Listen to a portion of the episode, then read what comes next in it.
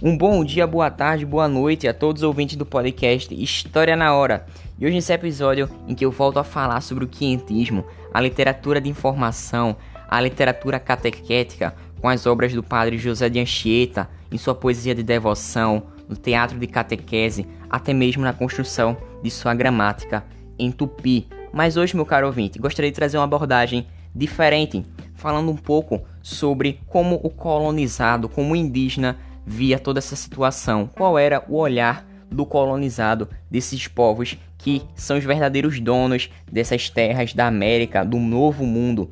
Mas e aí, meu caro ouvinte, o que, que você pensa que eles sentiam? Quais eram as suas emoções e quais eram as suas características de sua cultura, suas tradições, seus costumes, que de fato não eram inferiores aos europeus, mas como eu falei, existiam a igualdade dessas culturas. Existem a igualdade que mostra que justamente não existe uma cultura superior e uma inferior, mas sim culturas distintas. Bem, mas antes de tudo, meu caro ouvinte, gostaria de convidar você para que viajássemos para o século 20, um período em que nasceu no Pará, em 28 de fevereiro de 1964, Daniel Munduruku.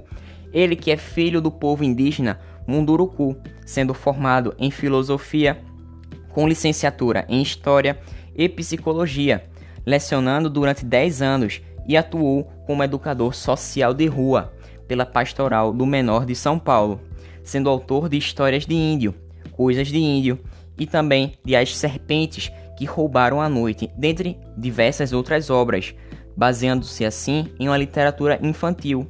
Ele participou ativamente de palestras e seminários, destacando o papel da cultura indígena na formação da sociedade brasileira. Ou seja, ele refletia sobre essa fusão cultural em que o Brasil é justamente a cara dessa miscigenação, tanto na cultura quanto na aparência das pessoas, nos costumes, nas vestimentas, e que eu gostaria de ler um pequeno trecho da sua obra chamada O Sinal do Pajé, para que a gente possa perceber como eram tratados esses costumes indígenas, como era a formação das crianças até se tornar um indígena adulto. E nesse pequeno fragmento ele fala assim: Na nossa época, Curumim falou o velho pajé como se tivesse lido seu pensamento. Não tínhamos muito tempo para brincar, não. Vivíamos constantes tensões. Era um tempo de guerra contra outras gentes do lado oposto do rio. Era também uma época em que os homens brancos estavam chegando em nossas aldeias. Vocês tinham medo do quê? Que saber o menino. Naquela ocasião, não sabíamos direito do que tínhamos medo, mas o fato é que aquelas pessoas que estavam vindo para cá encontrar-se conosco eram muito estranhas, muito feias, muito selvagens. Seus olhos eram diferentes, seus rostos sujos de pelos nos causavam medo. Seus rostos não nos permitiam ver sua pele e não sobrava nada onde se pudesse fazer uma pintura de boas-vindas. Então, não ficávamos seguros sobre o que eles realmente queriam. Então perceba que nesse texto do fragmento 2, chamado O Sinal do Pajé, Daniel Munduruku, ele retrata que as crianças elas estão ouvindo essas tradições, essas histórias que são passadas de geração em geração por parte do pajé, que estava contando as origens da chegada justamente dos povos europeus e mostra também como essas culturas se contrapunham. Elas eram choques culturais, né?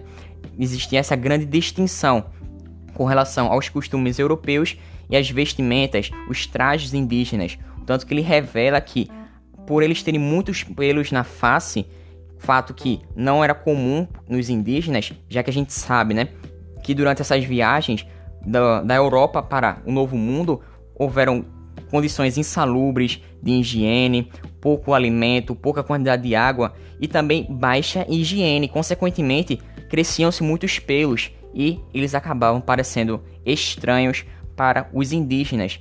Assim, eles não podiam assim fazer uma pintura de boas-vindas. Então, note que nesse trecho ele revela os costumes, as tradições, os hábitos da hospitalidade por parte desses indígenas. E, e também perceba que ele mostra o quão essa parte dessa cultura indígena contribuiu para a formação de nossa sociedade brasileira. A gente pode perceber diversas influências na nossa alimentação, na nossa gramática, no nosso modo de falar e também podemos também contrapor justamente esse texto de Daniel Munduruku com a visão de Pero Vaz de Caminha. Perceba a grande diferença com relação à visão do colonizado e do colonizador. Veja bem, ele fala assim: E dali avistamos homens que andavam pela praia, uns sete ou oito, segundo disseram os navios pequenos que chegaram primeiro. A feição deles é serem pardos, um tanto avermelhados, de bons rostos, de bons narizes e bem feitos. Andam nus, sem cobertura alguma, nem fazem mais caso de encobrir ou deixar de encobrir suas vergonhas do que mostrar na cara. Acerca disso, são de grande inocência. Ambos traziam o beiço de far de baixo furado, e metido nele um osso verdadeiro, de comprimento de uma mão travessa, e de grossura de um fuso de algodão, agudo na ponta, como um furador. E andavam lá outros, quartejados de cores, a saber, metade deles de sua própria cor, e metade de pintura preta, um tanto azulada, e outros quartejados de escates.